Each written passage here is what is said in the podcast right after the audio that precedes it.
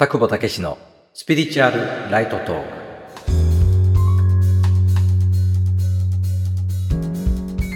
田久保武です。心理ど真ん中のスピリチュアル情報日常に生かすヒントとしてお届けしています。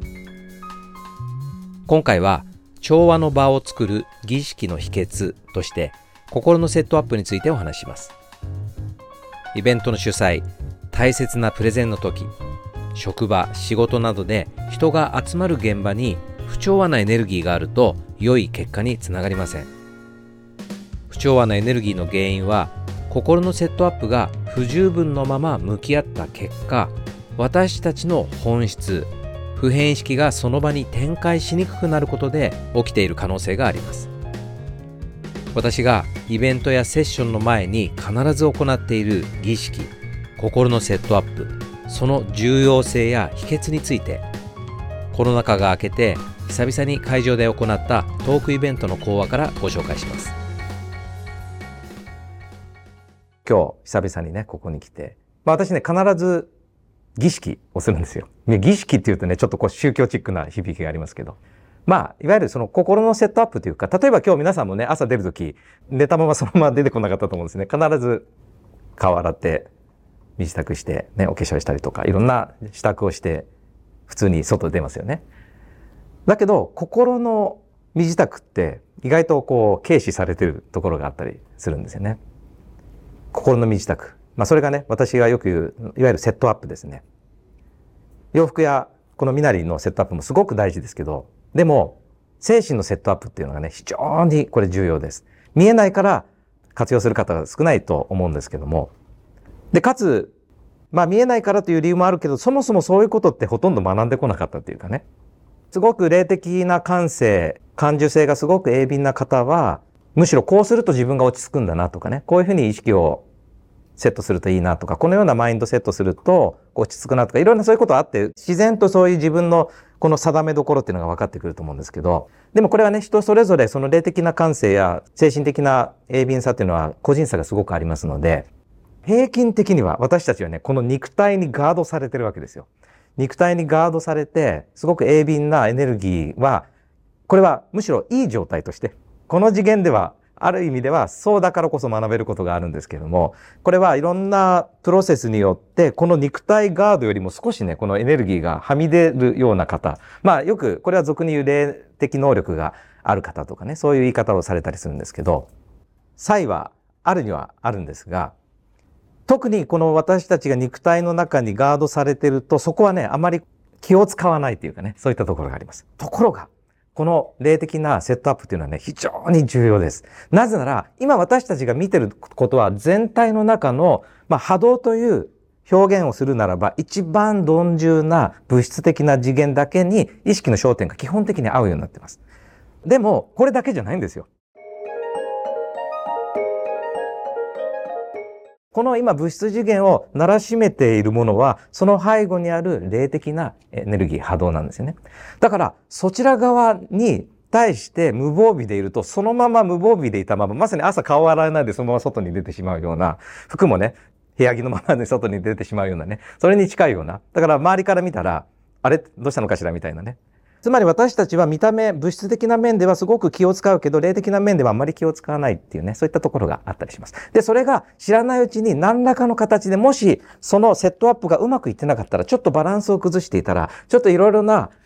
いわゆる波動が荒いとかね、いろんな表現するんですけど、そういったものを持ったままでいると、当然それがね、何らかの形で人とか出来事とか物事が映し返してくれます。鏡のように。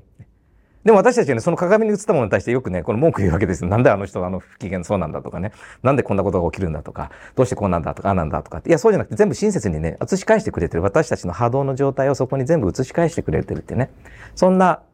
仕組みがあります。まあこれはね、基本的な仕組みでもあるし、今日ね、ここにお集まりいただいてる方はね、結構もう、ああ、知ってる知ってるっていう話かもしれませんけどね。でも知っているのと、そこにちゃんと気を使って日常から意識しているのってまた全然違う今度ステージになってね。私も霊能者じゃないので、霊能者、この場合の霊能者の定義は、まあ、さっきのね、肉体のオーラをちょっとはみ出てるっていうか、いわゆるその五感を超越した能力っていうのは普通に、まあ、どっちかというと平均的な能力です。ただし、この霊的な心理の仕組みというものに対してものすごく確信があるので、まあおそらくこの確信っていうのは、あ、自分が知ってたなっていう感じですね。だから、そのことを思い出した以上は、朝ちゃんと自分で身支度をするように、心のセットアップもきちっとしなきゃっていうことがね、落ち着いてきたんですよ。だから、今日のようなこういうイベントやるときもそうだし、オンラインでイベントやってるときも全部そうですけど、まず自分の心の歯磨きをし、顔洗い、自分自身の精神状態のお風呂に入るみたいな。そんなことをね、すごく重要視してます。で、これはね、何かね、あの正解のやり方があるわけではなくて、もちろんいろんなやり方はあるんですけど、その形が大事なんではなくてね、マインドが大事なんですね。自分が今今日この場にいるということは、その場にいるところに少しでも良い影響を与える。これが誰の意思かというと自分の意思じゃなくて、私たちの本源、本当の自分の意思なんですよ。私たちの本当の自分というのが、この物質次元に我々一人一人を、まあ言ってみれば、私の表現で言うと派遣してとかね、こう分担させて、そしてその場に少しでも自分を表現したら何が起きるのかっていう経験をしてるんですけど、まああえて私たちの中で分かりやすく言うならば、良い影響をそこに与えていく。で、良い影響を与えるためには、思いと言葉とこの体を通して少しでも良い影響を与えるために自分が少しでもお役に立てますようにどうぞ私を使ってください。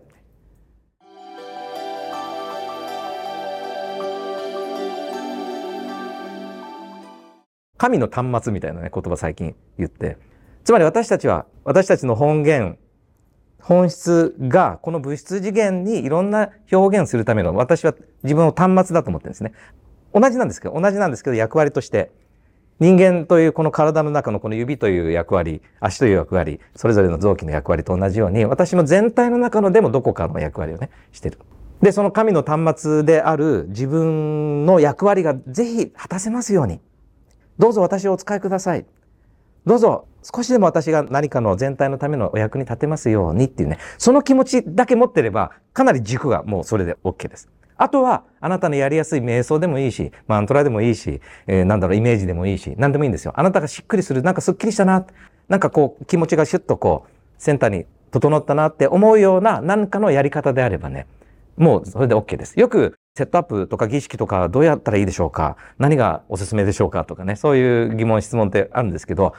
本当にタイプがあるんですよ。皆さん一人一人ね、それぞれ。例えば私がある一つの瞑想法してるから、こうした方がいいよってやっちゃうと、それがしっくりこないようなね、タイプの方もいるので、ある程度その軸だけしっかりと、つまりどうぞ私が少しでも役に立ちますように、良い影響を与えますように、この全体のために少しでも誰かの人のためにお役に立ちますようにでもいいし、道具として、端末として、少しでもお役に立てますようにっていうね、そういう気持ちのままで、さっきやったような瞑想でもいいしね。あなたなりに心のセットアップも日常に今日一日に向き合うときに少しでもね、意識していただくだけでね、いろんな変化を感じられると思います。もしそういうね、習慣がなかった方はね。ちょっとやってみたらどうなるかなっていうことをね、試していただくといいかなと思います。で、私はこういう役割をしてるからよりすごくそこを気をつけるようにはしてますよね。全部自分の繁栄なので、世界は。だから、この場で起きることも全部、いや、さすがに今日はあのことがあったからダメだったじゃないかじゃないんですよ。全部そういうあらゆる起きること、出来事も、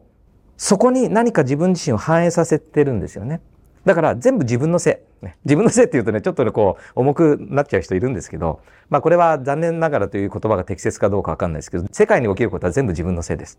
せいって言うとね、ちょっとネガティブイメージあるかもしれませんね。いわゆる自分が原因となってるので、何か少しでも不調和なものを見たら、自分のどこ、どこだろう？どこが汚れてたの？って。そういうふうにね、立ち返った方がより賢明、より適切というのかなそういうね対処ができるかなって思いますよね。今日ここに来て私がね家でもやってきたんですけど今日この場でこの少しね浄化をした時に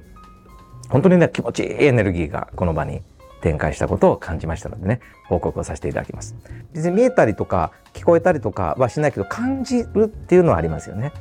どっちかというと周りの人の霊能者の方にフィードバックしていただいてすごいよみたいなね。そんなようなことはありますけどね。これ全員が持ってる能力なのであなたの居場所であなたがそれをやる担当であるっていうねそんな捉え方をしていただければいいかなと思いますよね。今日のお話は以上です。私の自分探しの旅から見出した霊的真理の理解そして本当の自分普遍意識を悟る方法は無料のメールセミナーで公開していますのでご興味がありましたら概要欄からチェックしてお読みください。